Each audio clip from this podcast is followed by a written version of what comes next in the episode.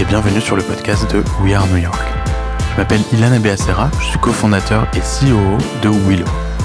Je suis ici à New York depuis 15 ans, avec un passage de 2 ans dans la Silicon Valley, et toutes ces années j'ai eu la chance de faire la connaissance de beaucoup de Français qui font rayonner la France aux États-Unis, et ce dans tous les domaines. J'ai donc naturellement décidé de raconter leurs histoires à travers des interviews d'une heure en moyenne. Ils viennent du monde de la tech, de la mode, ils sont aussi de grands chefs étoilés ou des manias de l'immobilier. Ils ont tous en commun cette secret sauce et des parcours atypiques que nous allons tenter de décortiquer ensemble épisode après épisode. Vous allez voir, ça vous donnera souvent envie de croquer le monde. Mon objectif est de montrer que les États-Unis sont un marché accessible, mais aussi de vous prouver que nous les Français, nous avons ce petit je ne sais quoi. J'espère que ce podcast vous plaira car je le mène avec passion. Et merci d'avance de le partager, de le noter et de le commenter si c'est déjà le cas. Alors à tout de suite dans un nouvel épisode de We Are New York.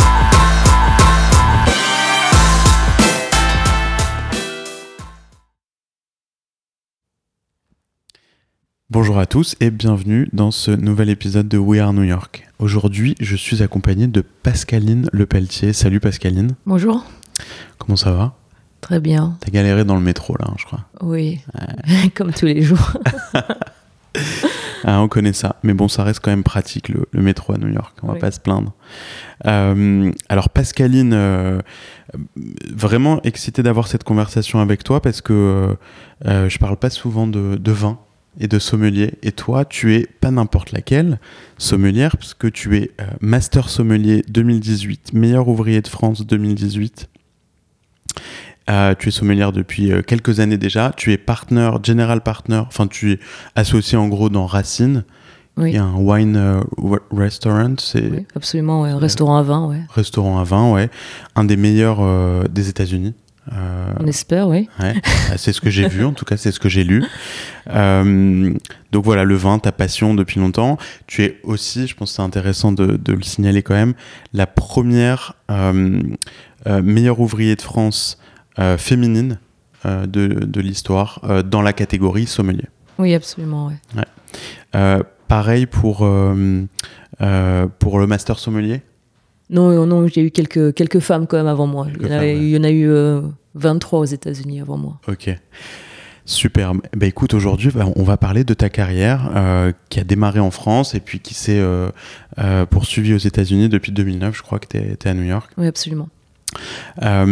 Euh, on va démarrer très tôt euh, en France, ton enfance. Donc toi, tu as grandi euh, près de Nantes? Oui, absolument. J'ai grandi vraiment un petit peu à Nantes, mais vraiment mon enfance s'est passée dans la ville d'Angers. Donc entre, entre Nantes et Tours. Pays de la Loire Pays de la Loire, voilà. donc pas, pas née dans la Loire, mais ligérienne de cœur, pour, sûrement, en tout cas au niveau des vins. Et mes parents habitent toujours à Angers, donc c'est vraiment là que je, considère euh, mon, port d'attache. Ok. Euh, euh ton enfance, est-ce qu'il y, a quelque chose qui t'a marqué euh, dans ton parcours futur, c'est-à-dire sur aussi bien autour du vin que des États-Unis, qui sont les deux choses aujourd'hui ben, Il n'y a absolument pas, non. Rien. rien du tout. Ni l'un ni l'autre. Ni l'un ni l'autre. Il n'y a pas de passé euh, familial. Euh. Il n'y a, pas de passé familial euh, dans le vin. Il n'y a pas de passé familial non plus en démigration et de rêve d'aller aux États-Unis. C'est arrivé un petit peu au fur et à mesure des rencontres et des bifurcations de l'existence, non. non, non, non. Dans mon enfance, j'aurais jamais. Même si l'Anjou, en fait, Angers, c'est un centre viticole important. On a mhm. une, une histoire viticole qui date de plusieurs siècles. On a des, vins mondialement reconnus. Euh, j'ai vraiment découvert le vin que, que, très très très très tard. Il n'y avait pas forcément de vin sur la. Il y avait du vin sur la table à la maison, mais pas de pas de grand cru ou quoi que ce soit. Et même euh, le restaurant, euh, euh, on y allait très très rarement. C'était pas du tout dans les dans les habitudes familiales. Donc, ouais c'est une passion qui s'est qui s'est réveillée au fur et à mesure. Euh, et... Mais tu aimais quand même le vin euh, étant jeune Alors même pas, non. Même pas. Ah, non, j'aimais même pas le vin. Rassure.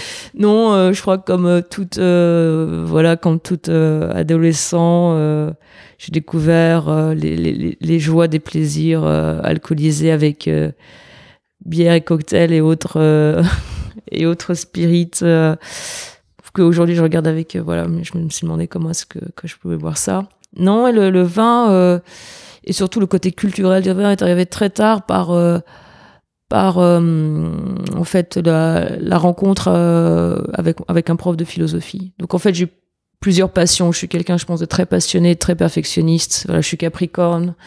Je crois qu'il y a quelque chose de, de très euh, voilà. Et donc j'ai eu plusieurs passions dans ma vie euh, qui m'ont qui m'ont poussé à, essayer à chaque fois d'aller au maximum de ce que je pouvais faire. Je crois vraiment à, cette idée que lorsqu'on a une capacité, un talent, une envie, euh, euh, c'est un petit peu notre devoir de le réaliser du mieux qu'on puisse. Euh, et donc j'ai eu plusieurs, plusieurs, plusieurs étapes dans ma vie et l'une d'entre elles a amené à la philosophie et de fil en aiguille, un, prof de philosophie que, que je rêverais d'une certaine manière, Aimé Levin. Et, et justement, donc tu as fait un diplôme de, de, de, philo à la fac à Nantes Oui. Au début Donc tu voulais en faire ton métier? Et oui, je voulais en faire mon métier. Alors au début, je voulais faire du tennis. Ah, euh, quand j'étais plus jeune. Euh, donc je fais beaucoup de tennis euh, et donc le, j'ai beaucoup, j'aimais beaucoup la discipline du sport à un certain niveau et de du côté physique. J'ai eu une blessure assez grave qui qui m'a empêché de continuer. À l'école, ça allait bien. et j'ai beaucoup de chance parce que mes parents, on habitait en, en banlieue angevine, école publique, collège public, lycée public et tout ça, mais de bonne qualité. J'ai découvert la philosophie.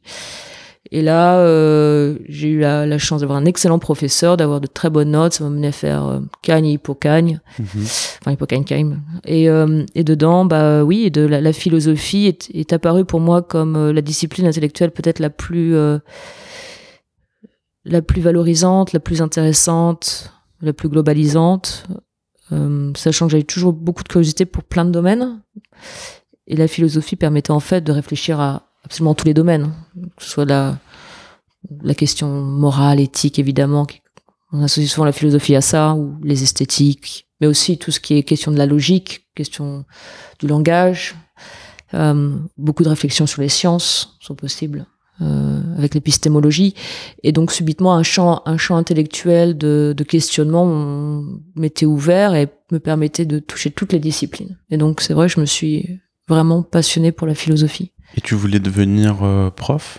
Oui, bah, le, problème de, ce genre de, discipline, c'est que malheureusement, il y, a, très peu de, débouchés. Euh, aujourd'hui, ce que je trouve assez, euh, assez affligeant. Je pense que d'avoir des philosophes aujourd'hui euh, serait quelque chose de très bien dans beaucoup de. Ça apaiserait euh, les débats. Je pense qu'avoir des, des, des, ressources humaines, c'est bien, mais peut-être avoir des philosophes ou des garants des éthiques dans des entreprises, ce serait pas mal non plus. Mhm. Et donc, malheureusement, les débouchés, euh, quand on veut devenir philosophe, mis à part l'enseignement, peut-être le journalisme, sont assez, assez rares. Donc, oui, je. Je, je, me, je me voyais devenir professeur de philosophie.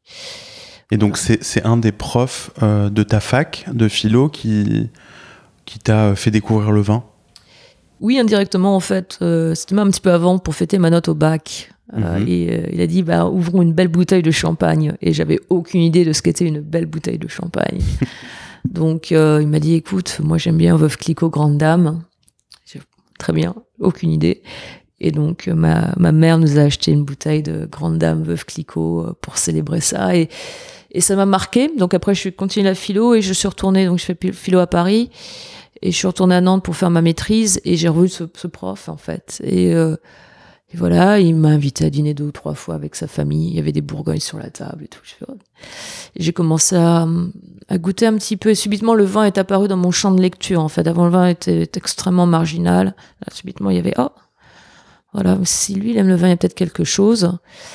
Et euh, j'ai eu un, un, énorme burnt-out euh, à la fin de ma maîtrise. Euh, avant, je commençais à préparer la grègue et le CAPES et tout ça. J'avais 21 ans, je commençais à juste à, à sursaturer de, de, de, de, lire, lire, lire de la philosophie. Euh, et ce burnt-out m'a forcé à prendre un an sabbatique, loin, de, loin des livres et de l'université, où j'ai commencé juste à, à, à, faire des métiers. J'avais besoin en fait de travailler de mes mains. Et euh, c'est compliqué en France, en fait, parce que si on n'a pas de, de convention de stage, si on n'a pas d'assurance, si on veut juste essayer comme ça d'aller travailler à droite, à gauche, juste pour voir, ben en fait, quand on n'est pas dans une structure, c'est c'était galère. Et euh, un des endroits qui, qui m'a pris, où j'avais envie de faire des. Voilà, qui m'intéressait, était une cave à vin. Mhm. Voilà, donc je me suis retrouvée euh, à travailler quelques heures par jour dans une cave à vin. Qu'est-ce que tu faisais je rangeais les bouteilles, je regardais les étiquettes. Euh, alors, je, je, conseillais pas les clients, je, ne, je, ne, connaissais rien du tout. Et j'ai commencé à goûter du vin. Et, euh, et ça a fait tilt. Mais ça a fait tilt d'une manière assez intéressante, euh, qui est que je crois que j'étais à la recherche à ce moment-là d'une espèce de simplicité. Euh, la philosophie était quelque chose de relativement simple pour moi, entre guillemets, hein, sans être, euh, être arrogante, mais il y avait, c'était une discipline intellectuelle qui me parlait beaucoup. voilà, j'avais un peu plus de problèmes en physique, par exemple. et le vin est apparu avec une simplicité criante. C'est-à-dire que le vin me parlait. C'était, je fais souvent cette allusion euh, avec par exemple la musique quand euh, quand, quand vous avez quelqu'un qui, qui, qui prend une guitare ou qui touche un piano et et en, voilà en, quelques mois cette personne et voilà ça ça lui parle. La musique il peut jouer c'est un musicien. Ben voilà. L'oreille musicale. L'oreille musicale la sensibilité toi t'avais le, palais euh, eh musical ben, je, je sais pas ce que j'avais mais en tout cas il y avait quelque chose forcément et je goûtais du vin et subitement ça te rendait philosophe. Ça C'était évident. Il y avait une évidence. Mais est-ce que tu as, euh, est-ce que tu as le sentiment que tes études de philosophie t'ont aidé à, à, percevoir justement le vin différemment? Est-ce que ça, je sais pas, ça t'a, ça, fait voyager dès le début euh, tu, tu, vois ce que je veux dire? Est-ce que il y a eu des parallèles que tu as, que as fait ou? Alors les parallèles, je pense, se sont faits plus tard. Mhm. Euh, la chose, c'est que le vin est arrivé dans ma vie à, à ce moment-là, j'avais 20, 23, 24 ans, donc il y avait une certaine maturité, je pense, intellectuelle. Et lorsqu'on pense un petit peu au vin, en fait, les, portes d'entrée sont, sont, multiples, mais au final, il y a quelques grands paradigmes. Soit on est dans une famille de viticulteurs, vignerons, et donc le vin est là, et c'est dans le business familial. Ou on découvre le vin euh, parce qu'on est dans le lycée hôtelier. Et on a souvent ce sont des voies entre guillemets ce que beaucoup de gens considèrent des voies d'échec ce qui est un énorme problème pour moi le l'apprentissage et, les, tout ce qui est lycée lycée professionnel qui au contraire sont voilà, c'est une chance en France qu'on ait autant de lycées professionnels. Pourquoi des voies d'échec? Parce que souvent on, on, se dit bah voilà la, la voie royale c'est on fait on va jusqu'au bac et après on va à l'université c'est ça qui va vous donner des carrières. Et euh, moi quand j'étais quand j'étais au collège et qu'on disait voilà il était hors de question qu'on m'envoie faire un, apprentissage dans un lycée dans un lycée pro et euh, je trouve que c'est une, erreur fondamentale de ne pas valoriser euh, ces, corps de métier. Donc c'est vrai que moi, dans mon parcours, on m'a refusé au lycée hôtelier parce que j'étais surdiplômée. Donc il a fallu que je retrouve des voies d'alternatives. Donc je me suis retrouvée à nouveau à l'université, j'ai fait un master, j'ai fait un ESS et tout. Et après, j'ai fait une mention complémentaire ce qui est une mention complémentaire étant un dossier professionnalisant qu'on fait généralement quand, on est en bac pro. Et je me suis retrouvée en chambre de commerce avec des jeunes de 16-17 ans pour qui l'école était vraiment un calvaire, euh, qui sont allés dans la voie professionnalisante du, de, de l'hôtellerie. Et le vin est arrivé à ce moment-là, ils avaient 16-17, et on n'avait pas du tout la même relation au vin, évidemment. on n'était pas, du tout dans le même monde. Euh, et ça m'a fait beaucoup réfléchir depuis. Je suis vraiment une, j'essaie d'être une avocate autant que possible sur les, les, les filières professionnalisantes. C'est, c'est, c'est un miracle qu'en France on ait ces structures-là. Euh, on n'est pas tous faits pour un système euh, scolaire français qui est très particulier quand même. Euh, et donc et éloigné des métiers.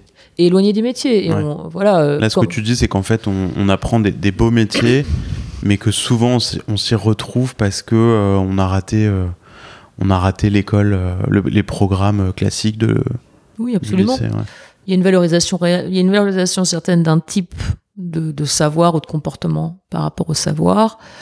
Euh, qui, qui rend, qui à mon avis amène pas mal d'échecs scolaires. Et ça se voit d'ailleurs bah, le nombre de reconversions aussi hein, qu'il y a dans beaucoup de, dans beaucoup de, pour beaucoup aujourd'hui. Et moi je l'ai vu avec la philo voilà, je pouvais très bien disserter sans aucun problème sur le problème politique chez Kant ou sur la question de la morale chez Heidegger.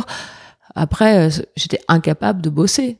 voilà, en fait, c'est pour ça qu'il y a eu cette espèce de crise quand j'ai j'ai quand j'ai commencé à faire mon CAPES. C'est-à-dire, je me souviens devoir préparer une dissertation, puis euh, des cours potentiels sur la notion du travail. Voilà. Moi, j'avais 21 ans, j'étais brillante à l'école, mais par contre, le travail, mis à part euh, aller à la bibliothèque, faire les dissertes et rendre en temps les devoirs, j'avais un peu travaillé l'été, comme tout le monde, pour faire un peu de thunes. Mais est-ce que je savais ce que c'était que le travail? Je lisais les bouquins d'Anna Arendt quand elle expliquait la condition du travailleur au début du 20e, ou les, les bouquins sur Marx.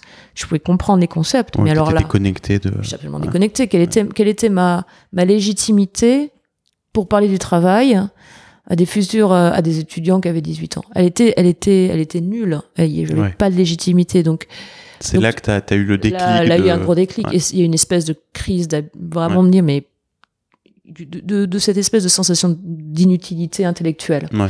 Et donc, il a fallu que j'aille travailler. Ouais. Et donc, j'ai fallu- et c'est comme ça que le vin est arrivé. Très bien. Et donc, ce rapport au vin, oui, euh, est arrivé euh, indéniablement. Le, le, le, le fait que je l'ai embrassé, le fait que j'ai trouvé dans le vin presque l'équivalent esthétique et organoleptique de la, de la philosophie, parce que le vin est une porte d'entrée dans tous les domaines de la même façon que la philosophie. Le vin touche absolument toutes les disciplines, religieuses, sociales, esthétiques, morales, politiques, économiques, biologiques, physiologiques, on peut y aller. Le vin va tout couvrir.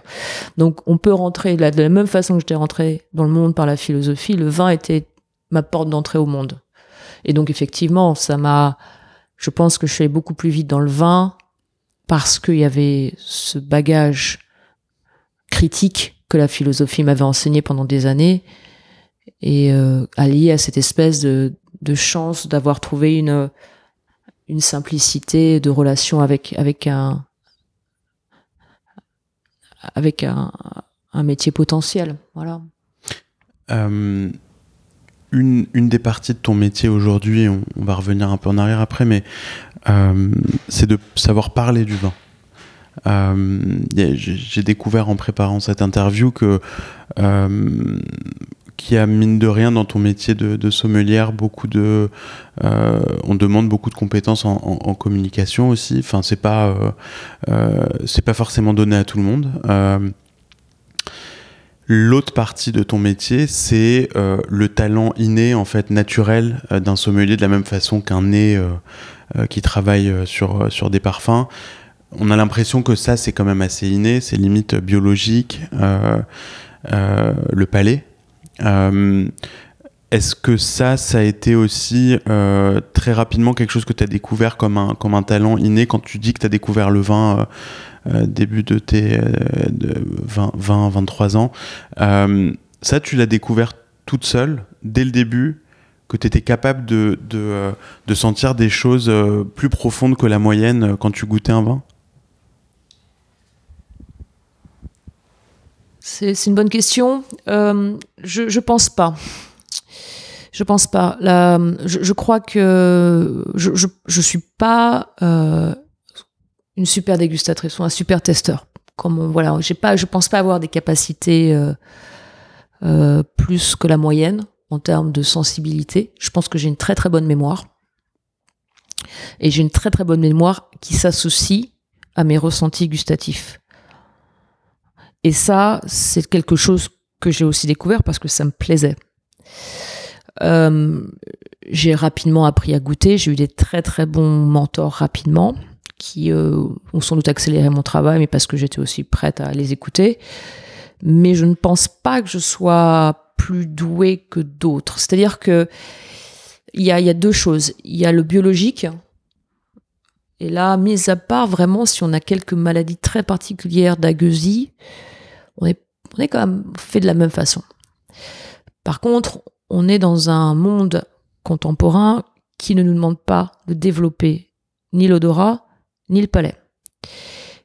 Donc ça, c'est une chose. Donc on est très rarement mis dans des situations où on doit reconnaître. C'est plutôt le contraire en fait. On va dire ah bah tiens j'aime ça donc je vais goûter, je vais je vais goûter ce que j'aime ou je prends un parfum.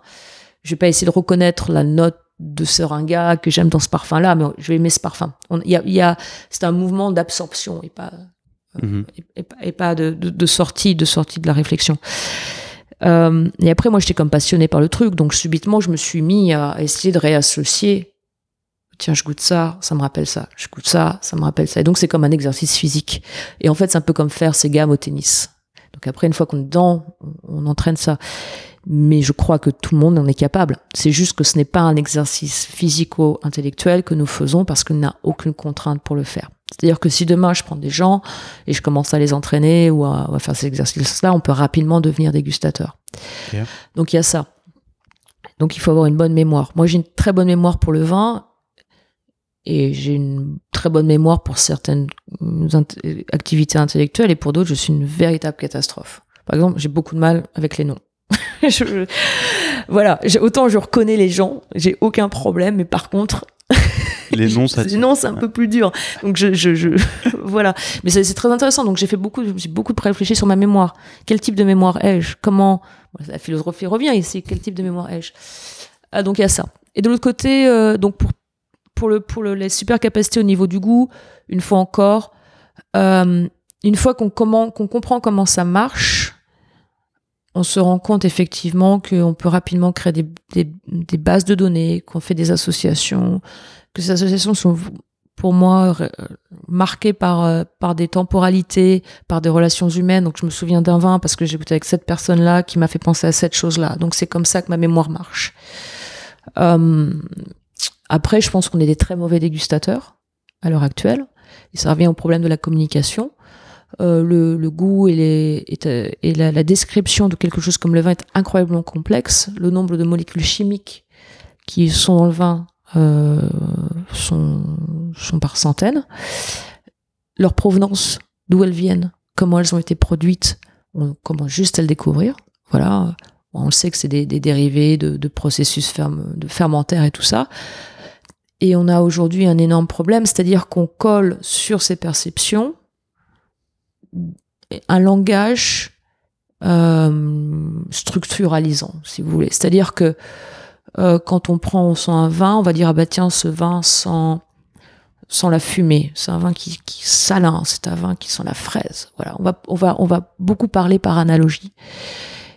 Mais le problème de ce langage, alors il y a un plus à moi. Ce langage, il y a maintenant un langage mondial du vin. Donc ça veut dire que si je dis à un client ça sent la fraise, on va probablement être sur la même longueur d'onde.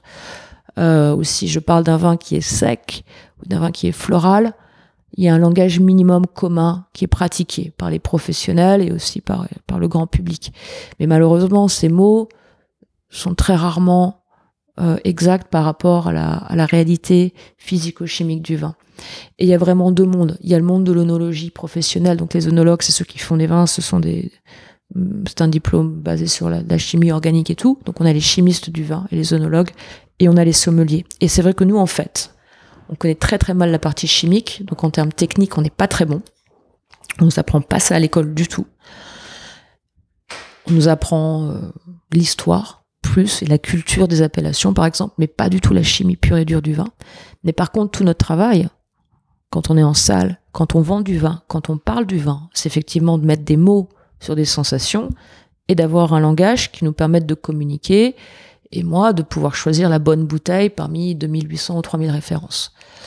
Et là, on voit qu'en ce moment, il y a un échec par rapport à ça. C'est-à-dire que, enfin, c'est là où j'en suis aujourd'hui dans ma réflexion. On n'a jamais autant parlé du vin, mais je crois qu'on n'a jamais autant mal parlé du vin.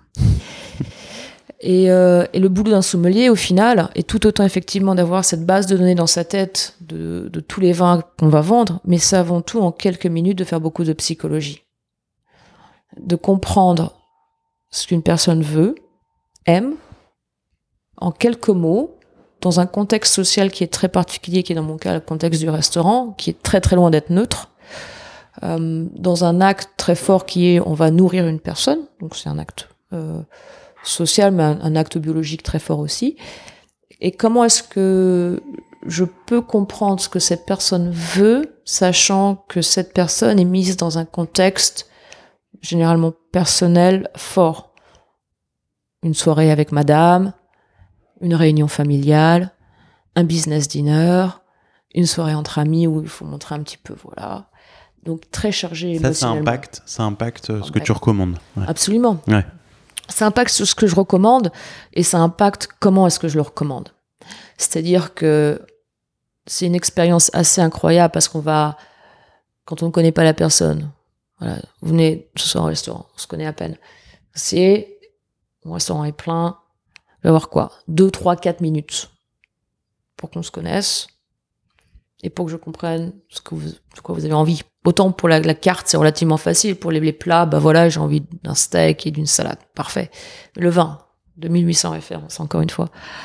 Qu'est-ce que vous voulez? Combien vous voulez dépenser? tu as 2800 références On a dans 2800, ton- ouais, on a ton- 2800 références à la carte en ce moment. Ouais.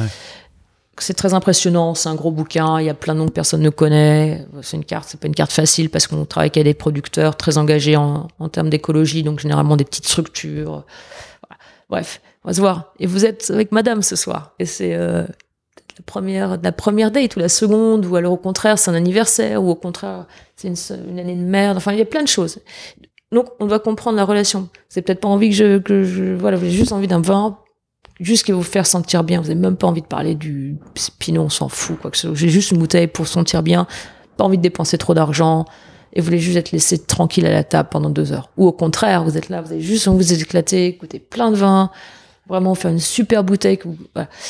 Comment est-ce comment est-ce comment est-ce qu'on interprète ça? Quels sont les signes verbaux et non verbaux pour dire ça? Comment est-ce qu'on peut se parler sachant que notre conversation risque d'être observée par une tierce personne à la table? Comment est-ce que moi, tout mon boulot, c'est de vous faire sentir à l'aise, que vous puissiez me faire confiance. Ça peut être par un regard, juste par comprendre très rapidement ce que vous avez essayé de me dire, euh, et faire en sorte que vous passiez un bon moment. Et en fait, on fait beaucoup plus notre notre boulot est beaucoup plus sur la psychologie qu'il n'est vraiment sur la pure technique du vin. À quel moment ça intervient euh, le prix de la bouteille dans, dans tes recommandations? Parce qu'au final, ça reste quand même. euh, Pour moi, ça, un business, ça- le honnêtement, restaurant. ça, c'est là que ça intervient de plus en plus rapidement. Euh, mais il faut juste savoir si la question du prix, par exemple, est quelque chose qui va avoir un impact sur la, Ouais. sur, sur, sur la dynamique à la table. C'est-à-dire que si je, si je mentionne un prix, peut-être que cette personne, je sais pas, vous avez un business dinner et votre- vous invitez votre client. Si vous me dites, euh, je veux une bouteille à 50 dollars ou une bouteille à 500 dollars, ça va pas avoir la même connotation indirecte pour la personne en face. Oh, Bien 500 sûr. dollars, mon Dieu, ça veut vraiment dire que Ouais. que je suis un client important. 50 dollars, ça veut vraiment dire, bah tiens, je. Donc, dans ces cas-là, il faut comprendre s'il faut, par exemple, énoncer verbalement, ou alors s'il faut juste montrer un prix sur la carte, par exemple. Et ça, c'est un truc à comprendre aussi, parce que j'ai pas du tout envie que le client se sente. euh, Et peut-être que ça va être dans la conscience, peut-être qu'il va pas se dire, oh, elle a fait ça volontairement pour me mettre mal à l'aise. Mais peut-être que ça va être quand même Ouais, dans. Et tout le dîner va se sentir mince, mince, mince, mince. Donc, c'est vraiment, vraiment, à vraiment à propos de ça. Et comment, comment sur une table de 10 personnes, par exemple, tu vas savoir à qui t'adresser? Qui prend la décision? Généralement, dans ces cas-là, il y a toujours une personne qui va être en, il y a toujours une personne en charge Et, euh, sur des Tu le groupes. sens, quoi. Il y a un ou deux leaders, ouais, ouais. ouais, ouais. Et dans ces cas-là, euh, pareil, si c'est une réunion entre 10, 10 amis euh, qui sont pas vus depuis 15 ans ou si c'est un business dinner, la dynamique de la table sera très très différente. Et dans la dynamique de la table, il faut vraiment voir euh, quels sont quels sont les rôles de chacun. C'est vraiment intéressant. C'est vraiment des microcosmes le restaurant et chaque table, chaque table a sa a sa propre euh, dynamique euh, sociale, relationnelle. C'est fascinant, c'est vraiment fascinant. Donc la partie psychologique, elle est, elle est beaucoup plus importante que j'imagine la plupart d'entre nous euh, l'imaginent euh, Je euh, pense dans ouais. ton métier. Dans mon métier, oui. Surtout qu'on est dans un restaurant un petit peu particulier, c'est-à-dire qu'on est, on n'est pas un trois étoiles, on n'est pas un bistrot euh, lambda. Euh, on est un restaurant très ambitieux en termes de, de cuisine, de d'engagement éthique, euh, de, recherche des vins. Les- gens viennent, il y a des gens qui viennent que des foodies qui viennent de, de partout juste pour goûter la cuisine de mon chef, et on a juste des voisins. Donc on a une clientèle extrêmement variable. Alors que lorsqu'on travaille par exemple dans un 3 Mac ou dans un étoilé très prestigieux, on a un petit peu toujours le même profil de clientèle, malgré tout. Ouais. Voilà. Il y a toujours. euh, Ouais. Alors que nous, on peut avoir absolument tout. Hi- Hier, j'avais. euh, j'avais tout. J'avais euh, des professionnels du vin qui venaient d'Allemagne. J'avais des professionnels du vin d'Angleterre. J'avais une vigneronne qui faisait les 10 ans de sa, qui faisait l'anniversaire de sa fille. Euh, j'avais des gens qui connaissent que dalle en vin, mais par contre, ils avaient envie de dépenser un petit peu d'argent. Voilà. Et chaque, chacune de mes tables est très différente. Et j'adore ça.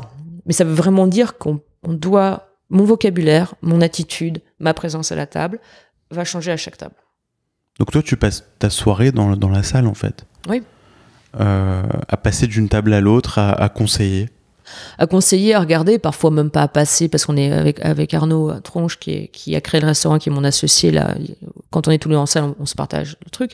Mais absolument, il y a, y a un travail social très fort. Et euh, il y a des tables, euh, ils sont pas là pour le vin, mais il faut juste que le service soit bien. Et donc, mon, mon boulot dans ces cas-là, ça va s'assurer que bah, euh, mon, mon capitaine, mon serveur voilà, envoie les plats bien, que tout se passe bien à la table, que les gens soient contents, parce que peut-être que la prochaine fois, il va venir avec des gens qui aiment le vin, parce que peut-être que la prochaine fois, il va se dire, oh mince, j'avais pas vu qu'il y avait une aussi grosse carte des vins, mon meilleur ami adore le vin, la prochaine fois, voilà, amenons-le. Donc, pour moi, tous les clients qui viennent, ce sont des clients qui doivent devenir des réguliers aussi. C'est un, un, rapport à mon travail qui est très particulier. Je suis pas dans un restaurant à touristes où c'est juste... Euh, voilà, on sait que bah voilà, on va brasser des, des centaines de personnes tous les jours et c'est des gens qui viennent qu'une seule fois. Non, on est dans une création de, on veut créer une culture du, dans notre restaurant et on veut avoir des gens qui reviennent tout le temps. Donc chaque personne qui vient, elle commande du vin, elle en commande pas, je m'en fiche. Je veux que ce soit une personne qui demain revienne dans le restaurant parce qu'elle a passé un bon moment.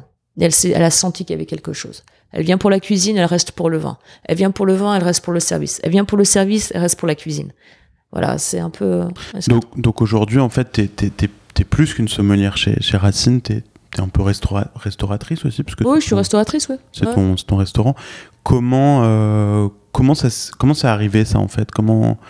Euh, comment ta carrière a évolué vers bah, chef d'entreprise aussi Est-ce que ça a, eu, ça a été une rencontre, c'est un déclic, c'est une envie qui est arrivée comme ça?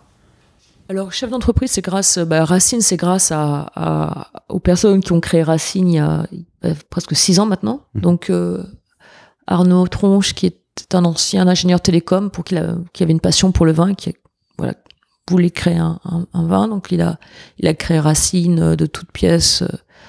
Euh, lui, il était à Chicago et était expat dans les télécoms, donc rien à voir. Et voilà, il a monté, il a monté un groupe d'investissement avec un caviste new-yorkais qui s'appelle David Lilly, qui a Chamber Street Wines, qui est super cave. Donc ils ont créé cette petite structure euh, de restaurant et avec des investisseurs franco-américains, euh, tous indirectement dans le, plus ou moins directement dans le business du vin et ou de la restauration, ce qui est très important en restaurant parce que le restaurant, bah, c'est pas là où on va faire des millions à moins d'avoir vraiment des, un concept très très particulier. Et donc ils m'ont proposé en fait de les rejoindre il y a un an et demi euh, après avoir euh, voilà, j'ai travaillé pour un groupe pendant dix ans qui s'appelait Rouge Tomate en tant que, que salarié, puis en tant que voilà, j'ai pris, du galon petit à petit. Et ils m'ont proposé de venir associer de Racine. Mhm. Donc, est-ce que c'était euh, le rêve de ma vie d'être chef d'entreprise? Alors, je suis pas vraiment chef d'entreprise, là, je suis juste associé, mais donc je participe de toutes les décisions de la structure. Euh, non, mais en même temps, ça, c'est devenu euh, une évidence par rapport à, à ma vision du métier, euh, qui est de... Nous sommes, voilà, j'ai eu la chance de travailler pendant dix ans dans un groupe, donc Rouge Tomate, qui faisait de sa mission, euh, enfin de, de, son, de sa vision de la gastronomie, une vision liée à la nutrition et à l'environnement. C'est un groupe pour lequel j'ai eu beaucoup de plaisir à, à travailler pendant dix ans. Et j'ai choisi de travailler sur ce groupe de par cet engagement. C'est-à-dire que. Qui a commencé en Europe, hein, c'est ouais, qui a commencé en Europe. Donc en deux mots, ma carrière, c'était facile une fois que j'ai vu que c'était le vin, j'ai voulu euh, travailler dans le vin. C'était un petit peu plus compliqué que ça. Donc j'ai fait un DESS et un master de management dans la restauration pour pouvoir rentrer dans le monde du, de la restauration. Euh, dans ce monde de la restauration, j'ai travaillé chez des gros traiteurs. J'ai bossé chez Potel et Chabot à Paris, qui mhm. Au départ, je voulais faire plus du traiteur parce que je trouvais ça assez fascinant, la façon de, de créer un, un environnement de gastronomie de, de, zéro. Et voilà, de pouvoir euh, apporter tous les corps de métier, designer l'expérience. Je trouve ça assez incroyable. Et Potel et Chabot a fait ça à un niveau de luxe euh, exceptionnel. Ouais. Voilà, c'était assez fascinant de travailler pour eux. Euh, il n'y avait pas de place en cave. La cave devenait vraiment, et le vin devenait vraiment de, de de tout ce que j'ai pu faire en restauration, ce qui m'intéressait le plus. Donc j'ai fait cette mention complémentaire. Une semaine à l'école, trois semaines en stage. J'ai trouvé un stage dans un deux étoiles Michelin euh, en Bretagne avec une cave absolument incroyable. J'ai été formée par le chef restaurateur euh, qui a créé cette cave. Euh, j'ai eu une chance incroyable de travailler avec lui, c'était chef Jacques Torel. Donc j'ai fait du deux étoiles. Je travaillais un an, plus d'un an avec lui. J'ai voulu faire une carrière, je me suis dit, il faudrait peut-être que je fasse une carrière internationale. Ça a l'air d'être vraiment intéressant, très compliqué. Euh, et en fait, assez rapidement, j'ai été recrutée par le groupe Rouge Tomates. Euh, donc, quelques mois avoir quitté ce, ce, deux étoiles, où il y avait cette, euh, ils étaient à la recherche d'un profil mixte, universitaire et euh, de terrain pour développer un programme de boissons euh, très innovant, euh, avec une équipe de scientifiques et de nutritionnistes. Programme de boisson qui accompagnait le programme alimentaire qui s'appelait SPE, Sanitas Perescam, la santé par l'alimentation, et de se dire, il y a un futur demain où on peut manger bon, on peut manger mieux, en respectant euh, l'intégralité de la chaîne en termes de qualité d'approvisionnement, donc euh, soutenir une agriculture raisonnée, biologique ou biodynamique, socialement intégrée, mettre ça dans l'assiette, faire en sorte que les nutriments des ingrédients, puisqu'ils seront de très bonne qualité, puissent vraiment donner une, une, une, diététique alimentaire bien meilleure, avec du goût, dans un espace beau, et qui soit aussi respectueux de l'environnement, donc un green restaurant de A à Z. Et donc le programme, et, et ça, ça, ça m'a, ça m'a énormément parlé. Parce que plus je goûtais de vin, plus je voyais les vignobles, plus je rencontrais les vignerons et les viticulteurs, plus j'étais vraiment convaincu que le l'agriculture et, la viticulture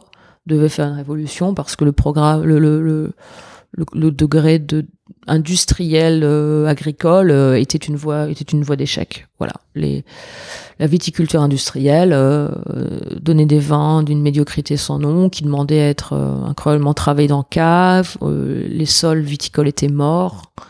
Il y avait un, une, une dépendance au aux phytosanitaires euh, et, aux, et, aux, chimiques de synthèse qui était une espèce de, de, de, course sans fin, alors que je, je voyais des, des, alternatives euh, agricoles avec des programmes en biologique, en biodynamie, qui, semblaient marcher et donner des produits, des vins beaucoup plus intéressants. Et donc subitement, j'avais un groupe international belge qui avait beaucoup d'argent, qui voulait faire de cette réflexion euh, sur le beau, le bon, le sain, euh, la réflexion de développement du restaurant et ils m'ont engagé pour euh, d'abord pour créer cette, ce programme avec les scientifiques pendant un an et le mettre en place à New York. Donc c'est comme ça que je me suis retrouvée à New York en fait. C'est pas du tout parce que je voulais être à New York. C'est parce que subitement j'avais trouvé euh, un restaurant qui euh, et un projet qui, qui mariait mes réflexions euh, éthico-écologiques et le côté esthétique et organoleptique. Donc j'ai refusé d'aller dans une voie de classique de trois étoiles Michelin pour aller vers ce projet. Et ils avaient, ils avaient déjà un restaurant euh, à New York quand t'es arrivé ou? Non, ils n'avaient pas de restaurant à New York, ils avaient un restaurant en Belgique ouais. euh, qui était plus euh, un, une espèce de laboratoire d'essai mais sans les moyens financiers. Ils avaient un, un, bureau de développement à Paris, donc c'est là où j'ai atterri. Et j'ai commencé à travailler avec eux sur le projet New York. Et donc, on a ouvert New York en, en octobre 2008. Okay. Donc, à un moment extrêmement compliqué. Euh, ouais. sur, la, en, sur, entre, sur la 60e, entre Fifth Madison, donc Upper East Side, un restaurant euh, immense de 400 couverts, wow. magnifique, créé par une équipe de designers qui s'appelait Bentel Bentel Green Restaurant Association, Slow Food Association, enfin un, un, un monstre d'une certaine manière, mais à une voilà une qui est ouvert un peu au, au pire moment, c'est-à-dire vraiment la, la crise économique qui a frappé de plein fouet, qui s'est fait démonter très vite par euh, par le New York Times euh, quelques mois après son ouverture. Mais pourquoi est-ce qu'on on prône un luxe euh, un peu pour privilégier alors qu'on est dans une période de crise? Et donc euh, c'était assez dur le début et donc c'est pour ça en fait que je suis arrivée à New York, c'est parce que l'idée c'était que toute l'équipe parisienne dont je faisais partie continue de développer d'autres projets similaires en Europe et peut-être dans le monde. New York n'étant qu'un flagship. Mais vu la difficulté de l'ouverture, euh, les fonds investis, on parle vraiment de dizaines de millions de dollars, euh, il a fallu qu'on repense le concept à New York, il a fallu qu'on repense les équipes, et donc ils m'ont demandé si je pouvais passer quelques mois pour euh, pour restructurer toute la, la, la, partie boisson. On avait on avait trop de monde par rapport à, à ce que le restaurant faisait en termes de couverts et en termes de chiffre d'affaires. Et donc euh, les six mois sont devenus voilà sont devenus maintenant dix ans. Dix ans. Et donc, oui, voilà, on a pris le restaurant. Et, euh, Vous avez ouvert d'autres restaurants ensuite euh, alors, non, on n'a pas, on n'a pas ouvert d'autres restaurants. Euh, C'était une expérience incroyable, mais qui malheureusement s'est terminée.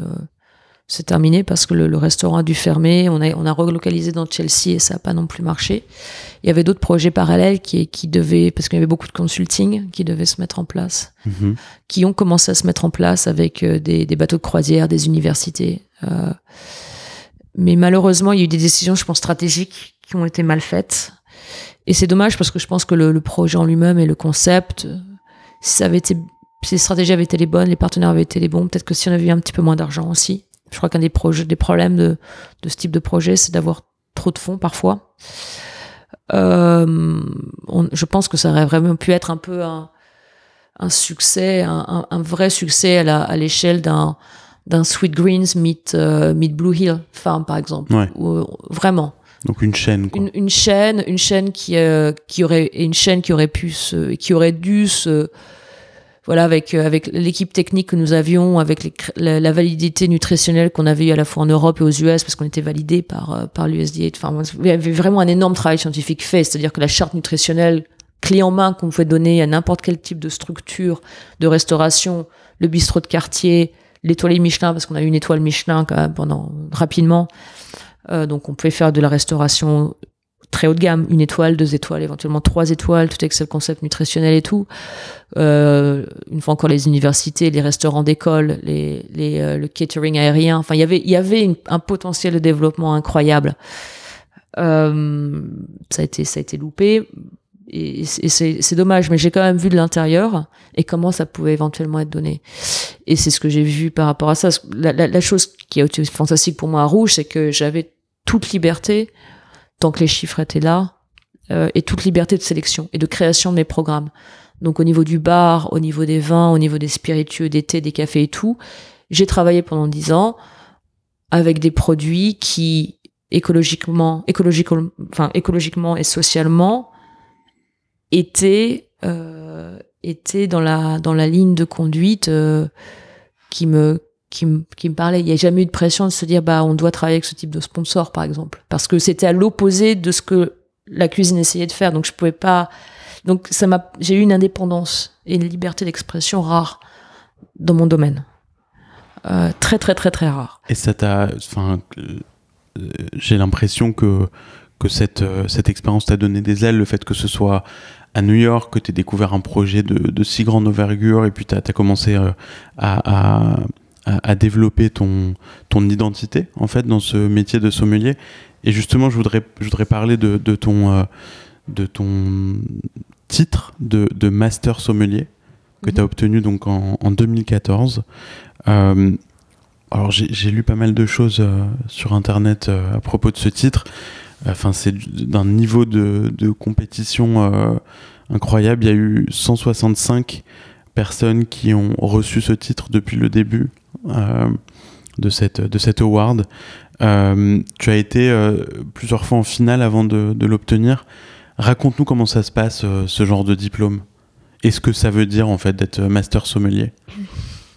Oui, alors euh, le master sommelier, c'est euh, un, un, un diplôme euh, anglo-saxon Mhm. euh, créé en Angleterre et qui est arrivé aux États-Unis un petit peu après. Donc on est un peu plus en fait parce qu'il y, a y le chapitre européen, enfin euro-asien. Ouais. Donc on a un peu plus de 250 maintenant, je crois, 279. Euh, c'est un c'est un diplôme en fait de reconnaissance euh, des de professionnels euh, des capacités de sommellerie qui se passe en quatre étapes. Euh, et la quatrième, effectivement, s'appelle le, master sommelier lui-même. Euh, c'est un donc c'est le Court of Master Sommelier qui le donne. Euh, c'est pas un diplôme d'enseignement, par exemple. Il y a d'autres formations comme le WSCT, dont les gens ont probablement entendu parler, ou Master of Wine. Donc Master Sommelier et Master of Wine, c'est deux choses différentes. Master Sommelier, c'est vraiment la sommellerie. Le Master of Wines, c'est plus anglais, c'est généralement plus pour des journalistes, pour des acheteurs. C'est un petit peu moins porté sur le service, c'est beaucoup plus porté sur la dégustation et la conceptualisation et la réflexion de problèmes au niveau du vin, euh, de la production à la vente, au marketing et tout ça. Alors que nous, on est vraiment sur dégustation à l'aveugle, service et théorie, euh, théorie du vin. Euh, théorie du vin en termes de plus sur les, l'incroyable diversité des, pays et des appellations dans le vin. Et donc, bah, ces quatre en quatre étapes. euh, Prennent combien de temps? qui prennent combien de temps? Bah, Qui prennent. euh, ça vraiment, ça, ça dépend. Là, là, maintenant, on essaye de donner un certain temps, un certain laps entre chaque étape pour que les candidats qui se présentent soient prêts. Ouais. Donc, euh, généralement, en fait, il faut, faut euh, entre 4 et 5 ans Ah, quand même. pour finir le, le Wow. diplôme, ouais. Et donc voilà, et donc moi quand je suis arrivée ici, en fait, euh, arrogante euh, comme beaucoup de Français, ben voilà, on, est Français, on connaît le vin, ben on arrive aux États-Unis, on se rend compte, bah, et ben non, Euh, malheureusement, la France est encore très chauviniste par très chauvine par pardon par rapport à son approche du vin, surtout il y a 10 ans, même en Europe, même quand j'étais en France, j'ai un peu travaillé dans des, établissements français, avoir des vins même italiens ou espagnols ou, ou allemands, bah, c'était quand même l'exception plutôt que la règle. On arrive ici, tous les vins du monde sont là. Et donc le master sommelier, m'a, je l'ai, passé parce que je voulais un, un diplôme professionnalisant qui me permettait de garder mes papiers, d'avoir ma carte verte. Donc j'ai fait ça d'une manière aussi intéressée parce que voilà, c'est quand même plus facile d'avoir des papiers ici aux US si on a des diplômes reconnus par, euh, par, les, États-Unis. Ça t'a donné accès au visa O1 Ça m'a, ça m'a donné accès au Visa One et sans parallèle aussi euh, toutes les compétitions en France. Ouais. Donc ouais, ça m'a directement, ça m'a aidé. J'étais pas encore master sommelier quand j'ai eu mon One, mais j'étais en train de passer le, le MS. D'accord. Définitivement, ça a aidé. Et donc, euh, et aussi, ça vous oblige à étudier le monde entier du vin. Et donc, c'est un diplôme que j'ai voulu passer parce que j'avais vraiment besoin de me donner un coup de pied aux fesses et de, et de maîtriser le monde du vin. Parce De que quand- à progresser. New York, euh, si vous n'êtes pas capable de parler euh, d'autres pays que la France, rapidement, bah, vous, Ouais. voilà, l'expertise devient quand même minime. Les gens, vous, la crédibilité professionnelle n'est pas là. Mais quand même, ça aide d'être euh, française quand. Oui, bah ça aide, bien sûr que ça Ouais. aide. L'accent aide, là, bien sûr, bien sûr, il y a, il y a cette image, cette image d'épinal qui fait que si on est français, on connaît le vin. Ouais. Voilà. Et donc j'ai préparé le diplôme et euh, euh, je suis allée jusqu'au MS euh, au, diplôme, au dernier, au dernier niveau sans problème. J'ai passé euh, théorie et non, j'ai passé service et testing la première fois et j'ai dû retourner pour la théorie. Voilà, donc j'ai eu mon diplôme en 14. Donc j'ai mis 4 ans, j'ai mis 4 ans et demi pour avoir le diplôme. Euh, et, euh, Et là, bah, c'est quoi? C'est grosse, euh, énorme fierté euh, Bah, d'atteindre ça, ça Ça te fait quoi, toi? Oui, bien sûr, j'étais, j'étais, j'étais contente, j'étais très fière, mais en fait, c'était un, un truc incroyable parce qu'en fait, j'ai toujours fait des compétitions de sommellerie dès que j'ai commencé dans ma carrière. J'ai toujours voulu faire ça pour plusieurs raisons. Un, parce que j'ai une nature assez compétitive, mais envers moi-même. Ça, ça vient du tennis. Même l'hippocane, ça vous en prend ça. Mhm. Deux, parce que j'ai vraiment besoin de continuer à apprendre. C'est un monde qui, qui change tout le temps. Et avoir des deadlines et se dire, il faut que je sois prêt pour ce temps T. C'est très important. Trois, parce que c'est facile d'être quand même très paresseux dans le monde du vin et penser qu'on sait. Et voilà, c'est une espèce de confort. Et en fait, non, il faut continuer, il faut pratiquer, il faut goûter, il faut goûter, il faut goûter. Goûter à l'aveugle, c'est un exercice critique pour moi, très important pour continuer à avoir une pertinence. Et donc, j'ai fait toujours des compétitions de sommellerie. Mais j'ai fait des compétitions en France. Et en France, on est quand même beaucoup sur la compétition et très peu sur l'émulation. En France, on n'a pas vraiment de diplôme, c'est très récent. On a un diplôme professionnalisant en sortant de l'école. Mais un truc comme le MS, c'est inconnu en France. Le MW, c'est inconnu en France. Les seules choses qu'on a, Le MW, c'est. Master of Wine. Mhm. La seule chose qu'on a, c'est pas des diplômes où on peut être toute une promotion à passer, à moins de faire peut-être un MBA. On a, mais on n'a pas ça. On a des compétitions. Et donc, il faut être numéro un le jour J. Et dans ces cas-là, on est sur une idée de compétition euh, Ouais. peu, peu valorisante. Si vous gagnez pas, bah, T'as perdu. on a perdu. tu peux pas t'en servir. alors que le MS, Ouais. On est une promotion. Ouais, c'est un diplôme. C'est un, diplôme. ouais. Donc, j'ai, quand j'ai fait toutes ces compétitions en France et que j'ai pas gagné, c'était très dur parce qu'en plus, voilà, j'ai eu des feedbacks. T'es, t'es aux US, t'es pas forcément dans un restaurant gastro. Tu vends du vin nature, tu vends du vin biodynamique, t'es pas vraiment la représentation idéale de la sommellerie. qu'on- Ouais. Donc ça, j'ai eu ça au début. Ouais. Aujourd'hui, plus du tout. Mais il y a, Ouais. il y a 10 ans, j'étais un, un peu off. Euh. Alors qu'ici, subitement, je me suis retrouvée dans un groupe avec le chef sommelier euh, de, de Percé, le chef sommelier de restaurant étoilé. On, est, on a tous bossé ensemble et on a tous vraiment progressé ensemble. Et ça, le MS, c'était une super expérience parce que je me suis vraiment retrouvée intégrée dans la scène new-yorkaise au meilleur niveau avec cette idée que, bah voilà, on était tous ensemble, on était La compétition était contre soi-même. Ouais. Le jour J, bah, si on l'avait, tant mieux. Si on l'avait pas, tant pis. Ce serait pas la faute des autres. Et ça a été une expérience incroyable. Donc, j'ai arrêté les compétitions en France pendant un certain temps parce que je me suis dit, ça sert vraiment, vraiment à rien. C'est plus néfaste qu'autre chose. Ouais. Alors que le, le MS, eh bah, ça m'a ouvert la porte d'une communauté incroyable. Ouais. Et donc, euh, donc quand, oui, quand je l'ai passé, en fait, j'étais super contente, mais j'étais aussi super déçue parce que deux, trois autres camarades de promo euh, l'ont pas eu, alors que je pense qu'ils étaient vraiment, ils étaient très qualifiés pour l'avoir. On a tous fêté ça ensemble et tout. Et ça m'a donné vraiment envie de continuer à les aider à passer le truc.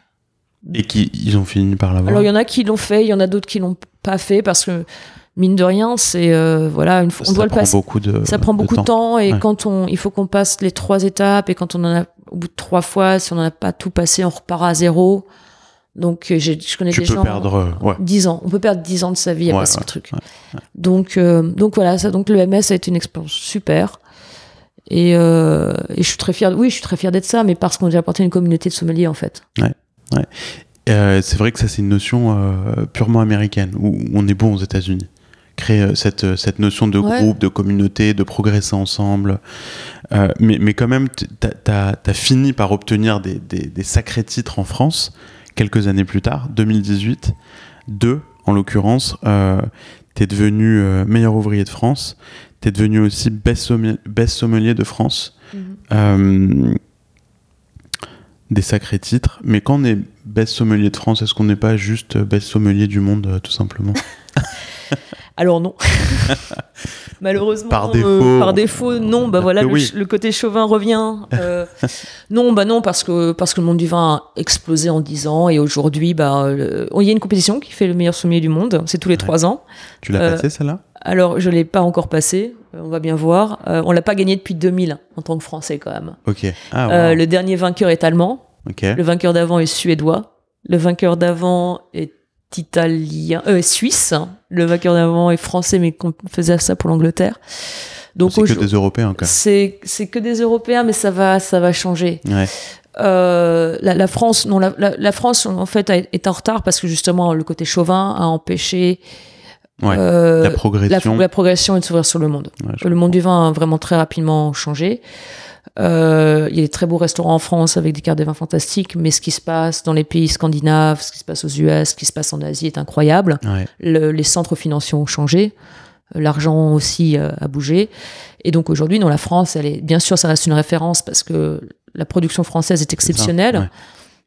mais euh, je, je rencontre des passionnés de vin français ici, qui sont pas français, qui connaissent la France bien mieux que des experts français. Si on me demande aujourd'hui peut-être qui est le plus grand expert euh, au monde pour la Champagne, pour le Bordelais ou pour la Bourgogne, je pense pas que ce soit des Français. hein. Mhm. Je pense que ce sont des Anglo-Saxons, des Scandinaves ou des Américains, et même, même des Asiatiques Qui ont juste énormément bossé. euh, énormément bossé, qui adorent, qui ont, voilà, et qui ont, une, qui ont une éthique. Et, Ouais. justement, et donc, euh, non, malheureusement, c'est, plus le cas. euh, mais, mais c'est je bien. sens que ça tu va- vas changer ça.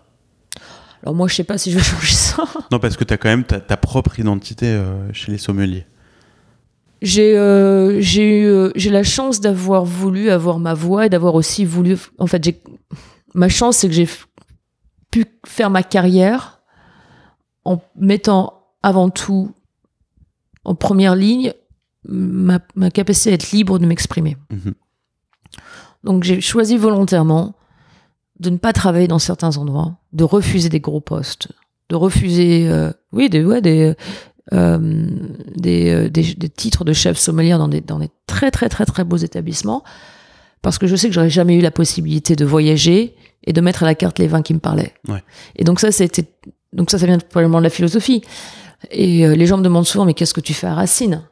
Que- Tu pourrais être beverage director de d'énormes groupes, mais ça m'intéresse pas parce que la logique financière derrière le succès de ces groupes-là, aujourd'hui, va à l'opposé de ce, qui moi me parle. Donc c'est vrai que j'ai pu faire ces compétitions, je suis allé faire ces compétitions, je suis allé passer le, le MOF, même être à NMOF et, pas travailler dans un reste. Enfin, je fais pas malheureusement, je fais pas un service mof tous les soirs hein, au restaurant à Racine. Je peux pas. Je suis pas dans une structure qui me permette de le faire. Je fais des choses très différentes et j'ai eu la chance de pouvoir passer ces titres aussi l'année dernière parce que je pense que les, les... il y a une énorme évolution en termes de restauration dans l'imaginaire français, dans ce que ça veut dire aujourd'hui que d'être représentant de l'excellence française. Je veux représenter l'excellence française. J'appartiens à une tradition gastronomique magique à des, histoires, à des, siècles d'histoire euh, du vin, de la, de la cuisine, de l'art de la table, de l'art de recevoir, de l'hospitalité française. Mais je suis aussi, on fait partie d'une époque qui change incroyablement. Les habitudes de consommation sont tout à fait différentes. Alors comment est-ce qu'aujourd'hui on peut parler à la nouvelle génération sans tomber dans un passéisme euh, idéalisé, idolâtre. Comment est-ce qu'on peut faire ça? Comment est-ce qu'on peut garder l'essence de, de, cette excellence, de ce rapport, de, cette, de ce respect du produit, de, de transformation du produit, de l'expérience gastronomique, de, de, l'assiette à table en restaurant et le transmettre aux nouvelles générations? Et ça, je pense que les comités euh, de sommellerie, du, du meilleur ouvrier de France, ils ont compris qu'on est dans une, dans une incroyable période de postmodernité. Et j'ai eu la chance, à mon avis, j'ai pu passer ces titres l'année dernière parce qu'on est tous en train de bouger en même temps. Et c'est vrai que j'ai une voix un petit peu à part, euh, mais j'espère que c'est une voix euh, qui est qui qui qui qui vraiment se veut aussi incroyablement respectueuse de, de, de là où je viens, mais aussi qui est aussi très au fait que ça change. Bien sûr. Que ça change beaucoup. Bien sûr. Et ça, ils en ont conscience maintenant aujourd'hui. Bah je, je, absolument, oui, oui, je pense. Et c'est fantastique de se dire qu'on peut, voilà, et que je. On peut faire bouger les lignes de, de, de d'une bah, dynastie de, de gastronomes. Bah de, de, de, participer à un mouvement d'évolution qui est inéluctable. Ouais.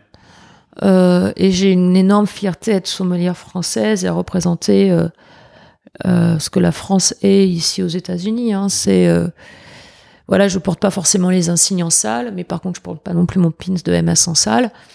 Par contre, je veux que mon comportement au quotidien euh, soit ressenti comme un, comportement à la recherche de cette excellence euh, et, euh, et d'incarner le travail qui a été fait par mes pères aujourd'hui, avant, et de donner envie aux, aux futurs sommeliers de travailler dans ce métier, mais pour les bonnes raisons pour les bonnes raisons, pas pour le côté euh, super. Maintenant il y a Instagram et je peux devenir une star, je peux vendre. Du... Enfin, il y a, on sait très bien qu'il y a beaucoup de, de, problèmes aujourd'hui par rapport à la représentation de beaucoup de corps de métier à cause des médias sociaux et d'une de la gloire rapide et tout ça.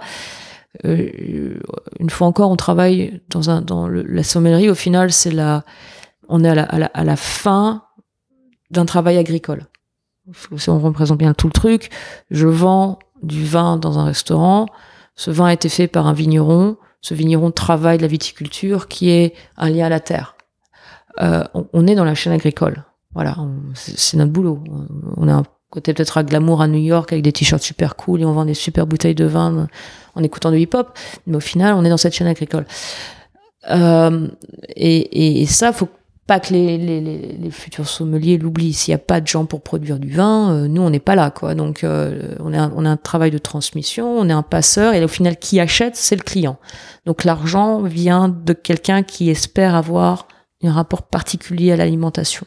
Donc, on est vraiment dans une chaîne de passage. Euh, et on peut faire ce passage, on, on peut l'exécuter avec un niveau de prestance, un niveau d'excellence, de précision, qui passe par le bel accord vins, qui passe par la bonne température de service pour la bouteille, qui passe par la bonne description de la bouteille au bon moment pour le client, le bon rapport qualité-prix et tout ça. Donc ça, mais en fait, nous, on est juste de la logistique quand on y pense. Bien sûr, ouais. Et c'est ça des choses qu'on oublie. Je, vais te faire une confession, je, j'aime pas le, vin, mais j'aimerais aimer le vin. Mm-hmm. Qu'est-ce que tu, euh, euh, qu'est-ce que tu me dirais pour, pour m'éduquer au vin? Euh, les gens qui ne connaissent pas le vin, alors tu parlais des, jeunes, des, millennials, qui découvrent le vin, donc à un certain âge, ça peut être 20 ans, ça peut être un peu avant, un peu après, peu importe. Mais moi, je suis dans cette situation, je suis pas un millennials, mais euh, qu'est-ce que tu dis aux gens qui connaissent pas encore le vin, qui comprennent pas ou qui aiment pas le vin, pour leur faire aimer? Alors, je vais jamais forcer quelqu'un à aimer qu'il aime pas. Non, mais j'ai envie euh, d'aimer. Envie d'aimer. euh, je, je, crois que je passerai, je passerai juste du temps à essayer de comprendre ce que la personne euh, aime goûter, mhm. aime manger. Ouais. les conditions dans lesquelles elle apprécie ce moment-là. Donc je passerai beaucoup de temps d'abord à écouter. Et si j'arrive à comprendre un petit peu le palais, je pense que je pourrais trouver un vin qui se rapproche beaucoup d'un goût qui est déjà développé. Mm. Euh, Une grosse partie de l'éducation, c'est l'association. oui, bah oui, absolument. C'est l'association et c'est la, mise en contexte. Euh, donc, euh, j'hésiterai pas à faire goûter plein de choses. Euh, et, à, et à vraiment voir les réactions. Essayer de comprendre ce que la personne ressent. Et ce qu'elle aime, ce qu'elle aime et ce qu'elle n'aime pas. Et une fois que c'est parti, honnêtement, la, la, la meilleure façon d'aimer le vin, c'est euh, c'est la chance de pouvoir aller dans la vigne. hein. Mhm. Euh, quand la, quand on vous emmène chez un vigneron qui fait un très très généralement les paysages viticoles sont toujours très beaux donc les vignes sont généralement dans des endroits assez magnifiques le jour où on va euh, je sais pas j'étais en, en, en avril dernier j'étais en Champagne Euh, c'était le début du printemps Euh, on était chez un vigneron euh, grande gueule charismatique marrant comme tout adorable. Vraiment il est très très simple et tout. Fait très peu de bouteilles. Les- voilà. Il nous a pris les bouteilles il les a dégorgées c'est à dire qu'il les a préparées. On est on est allé sur une table de pique-nique. Ça a surplombé la petite vallée de la Marne. On était sous un cerisier en fleurs il y avait la vigne tout bio autour de nous. Il y avait deux trois petits lapins qui couraient dans le truc. On s'est posé à une heure de l'après-midi.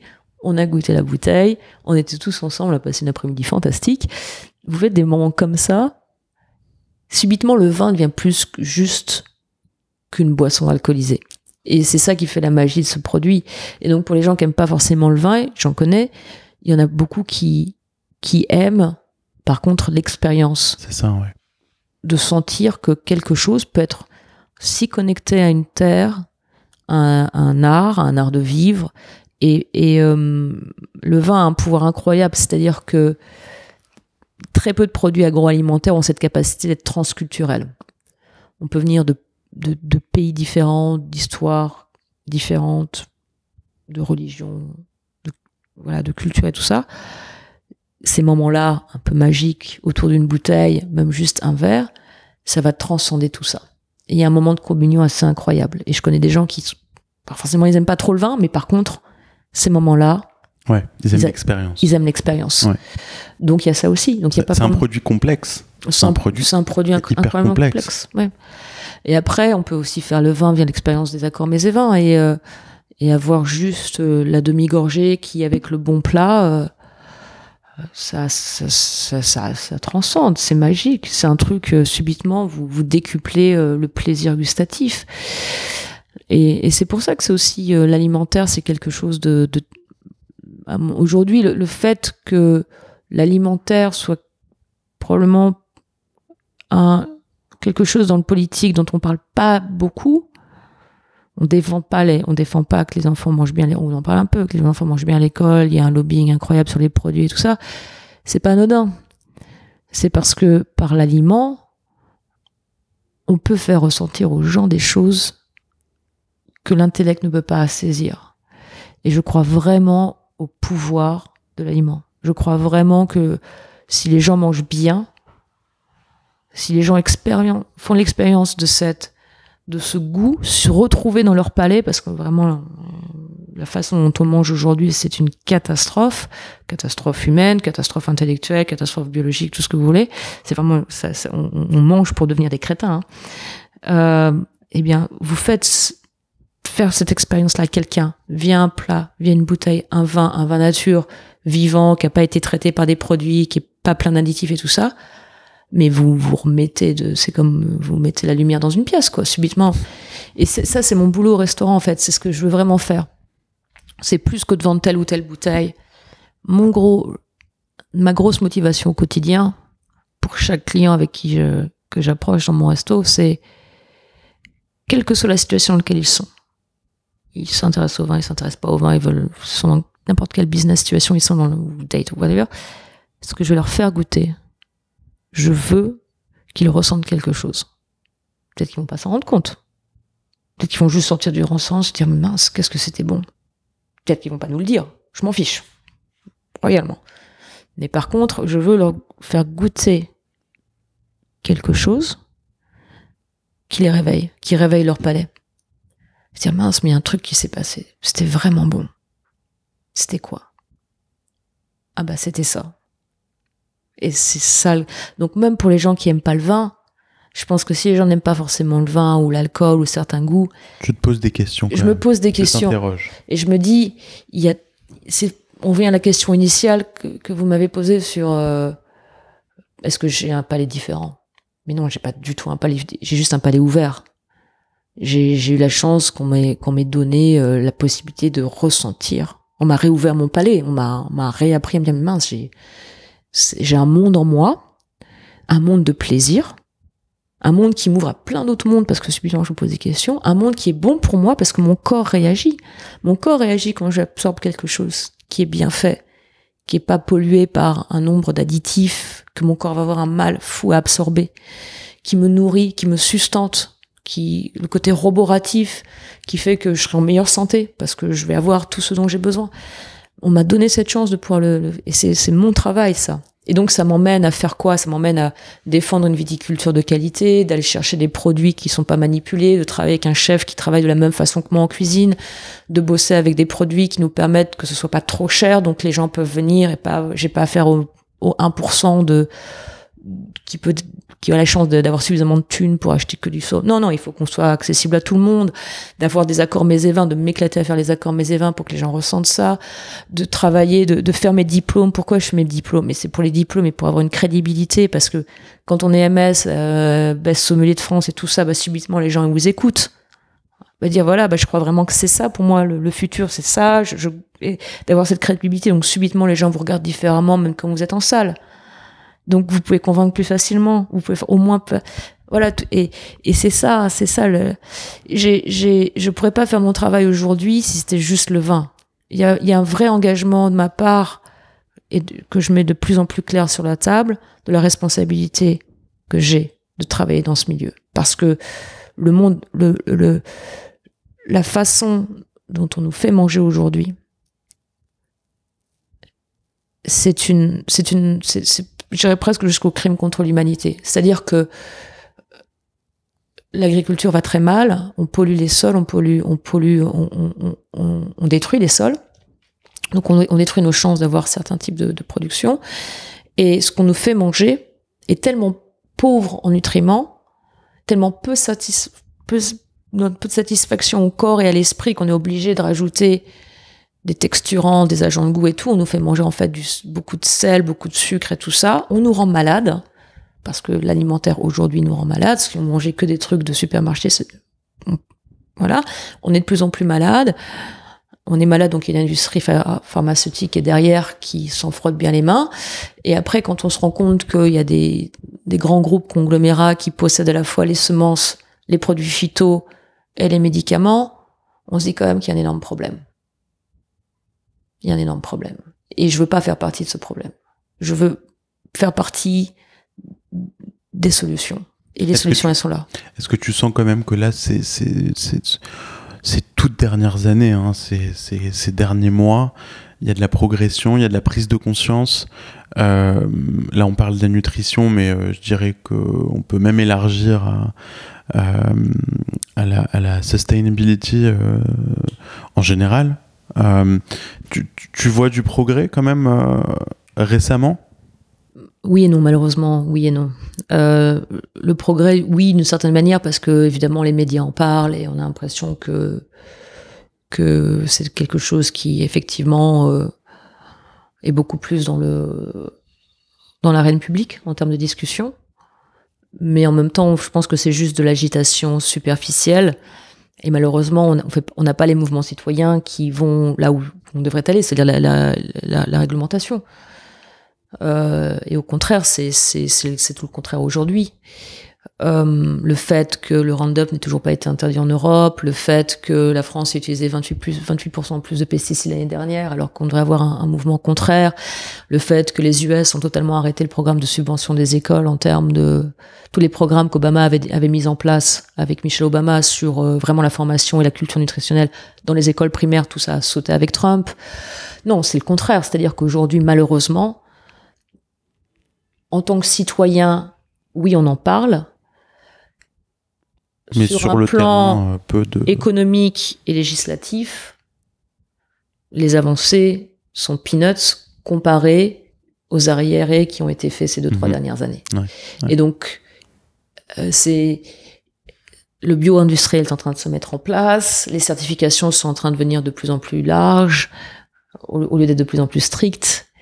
Euh, on, fali- on facilite pas du tout hein, le, le fait, si on veut consommer différemment, c'est compliqué. Hein. Même à New York, moi j'ai un mal fou à New York à trouver des produits de qualité avec vraiment un rapport à la ferme et tout. Enfin, c'est c'est incroyable alors qu'on est à New York Ou alors c'est très cher. et c'est très très cher. Ouais. Donc oui et non. Je pense que je, je pense que euh, on fait d'un côté c'est un petit peu on fait suffisamment de bruit donc on pense que la bonne conscience et qu'on fait suffisamment, mais de l'autre côté on voit pas tout ce qui se passe notamment en termes de réglementation. Mhm.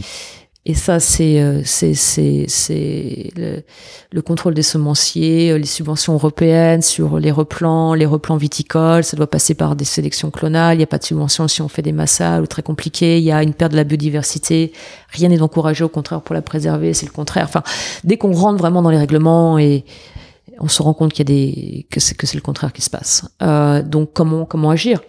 Et l'activisme, oui, l'activisme citoyen, oui. On peut changer nos, mé- nos, nos façons de consommer au quotidien. Oui, il faut continuer à le faire, mais il faut aussi s'engager sur un plan politique. Parce qu'autrement, euh, tout ce qu'on va faire, euh, Est-ce que tu as des ambitions, toi, politiques, euh, à l'échelle des États-Unis ou de la France? Alors honnêtement, pour l'instant, non. Euh, tu as un discours quand même assez j'ai un discours, politisé. ouais. j'ai un discours politisé. alors, j'ai un discours où je pense que le politique est important. Oui, oui, Voilà. Alors Oui. aujourd'hui, il y a aussi des gens qui disent que le politique euh, ne sert à rien. ne sert à rien. Ouais. Alors moi, je pense que le politique est important. Mhm. de même que l'associatif est important. Euh, Est-ce que je vais être de plus en plus engagée? Je pense que oui, dans le futur, parce que je je peux pas juste profiter de de mon système. J'ai une vie super, je suis à New York, je goûte des vins de taré, je voyage dans le monde. Enfin, j'ai quand même une vie de privilégiée dans mon dans mon domaine. hein. Euh, mais je peux je peux Oui, tu as, un devoir j'ai un devoir. de faire plus. j'ai un devoir de faire plus. Ouais. Donc, de quelle manière ça passera?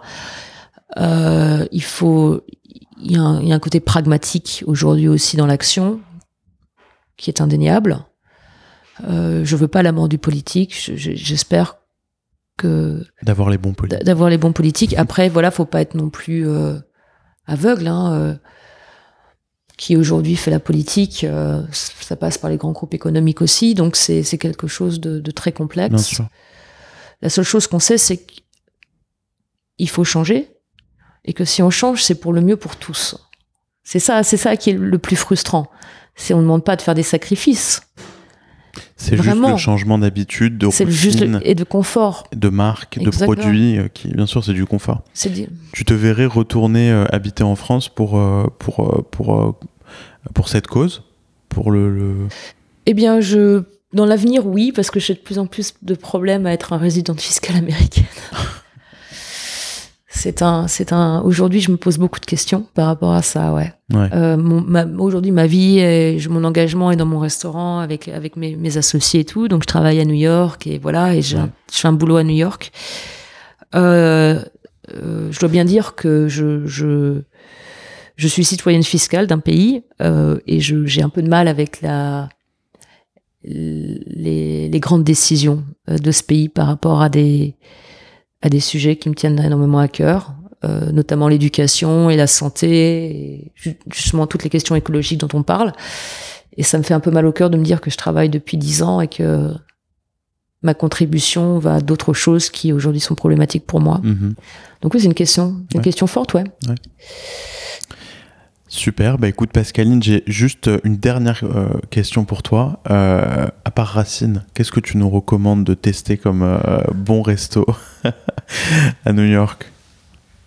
À New York, il y a plein de bons restos à New York. Ah oui, ça, il y a sûr. plein plein de bons restos à New York. Euh, Si tu devais en citer un seul.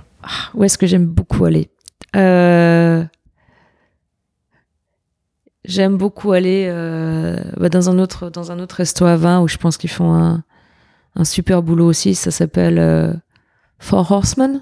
Mhm. Euh, c'est à Brooklyn. Euh, voilà, je crois que c'est des gens qui font un, super travail en termes de, vin et de, de cuisine. voilà. Et aller à Blue Hill aussi, Blue Hill Stone Barn, de Dan Barber. parce que là aussi, le travail qu'il fait sur, il y a toute la ferme qui est autour le développement des produits, la réflexion sur qu'est-ce que le local, qu'est-ce que c'est vraiment de travailler avec le futur, le futur de l'agriculture dans le, dans le nord-est américain.